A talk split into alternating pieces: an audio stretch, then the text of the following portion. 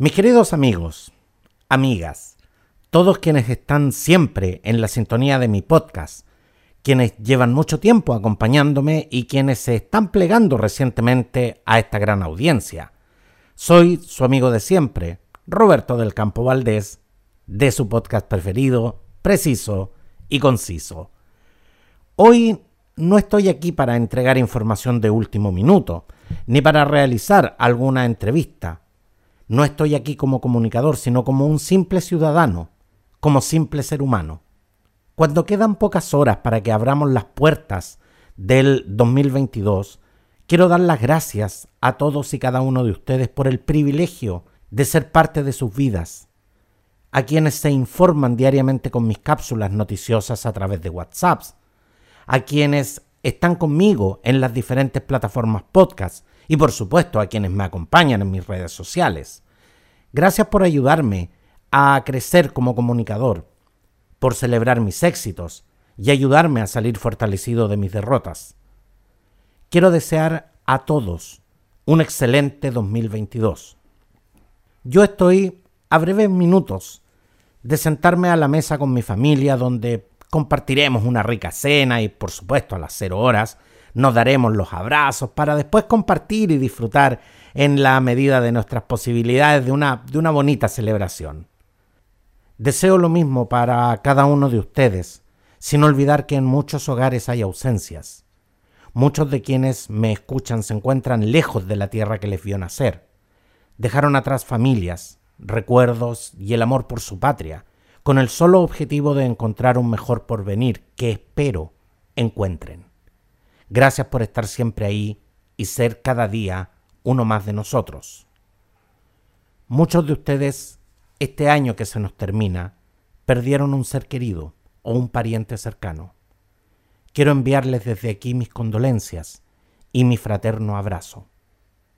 Nada de lo que diga les hará olvidar su pena, pero sepan que sus seres queridos estarán siempre en su recuerdo y en sus corazones, y de ahí nunca se marcharán. Sin embargo, hoy se les extraña y se les llora con justa razón.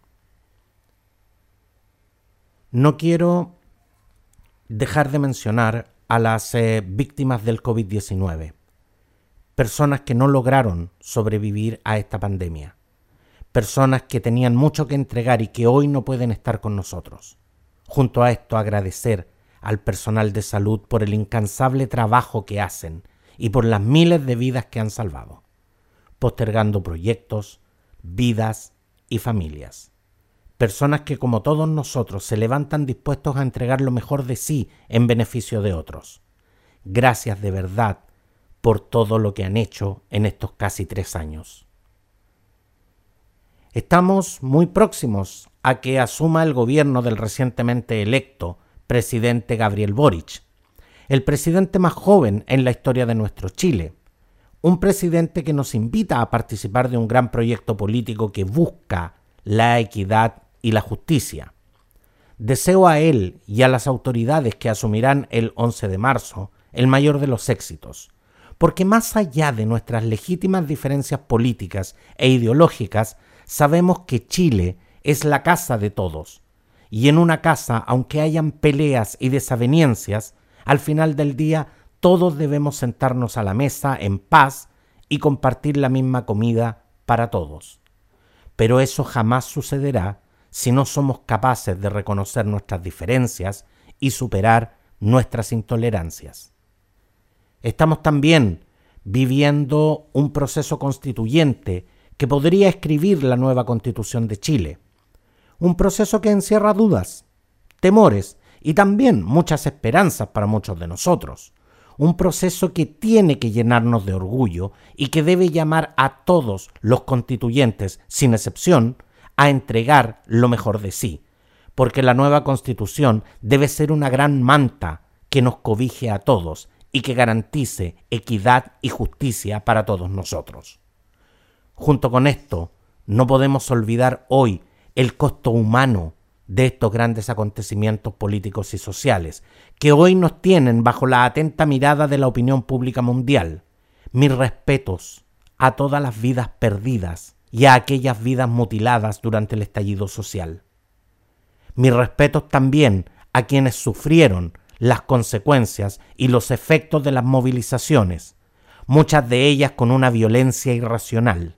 Sé que para muchos de ustedes debe ser difícil escuchar esto, y los comprendo, porque cada uno de nosotros debió vivir esto de una manera muy personal.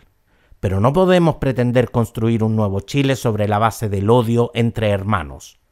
Debemos ser capaces de mirarnos a la cara y asumir nuestras responsabilidades. Solo así seremos el país que realmente queremos y nos merecemos ser.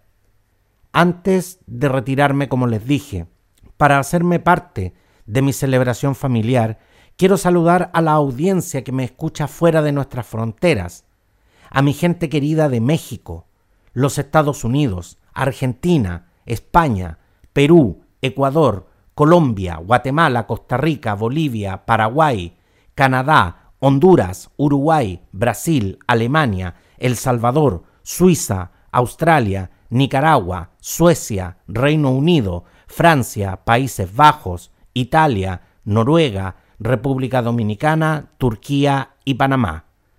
Hoy la tecnología y la masificación de las comunicaciones me permite llegar a todos ustedes desde este hermoso país llamado Chile. Los saludo y les envío mis mejores deseos a ustedes y a los suyos. Gracias a todos y cada uno de quienes están ahí escuchándome.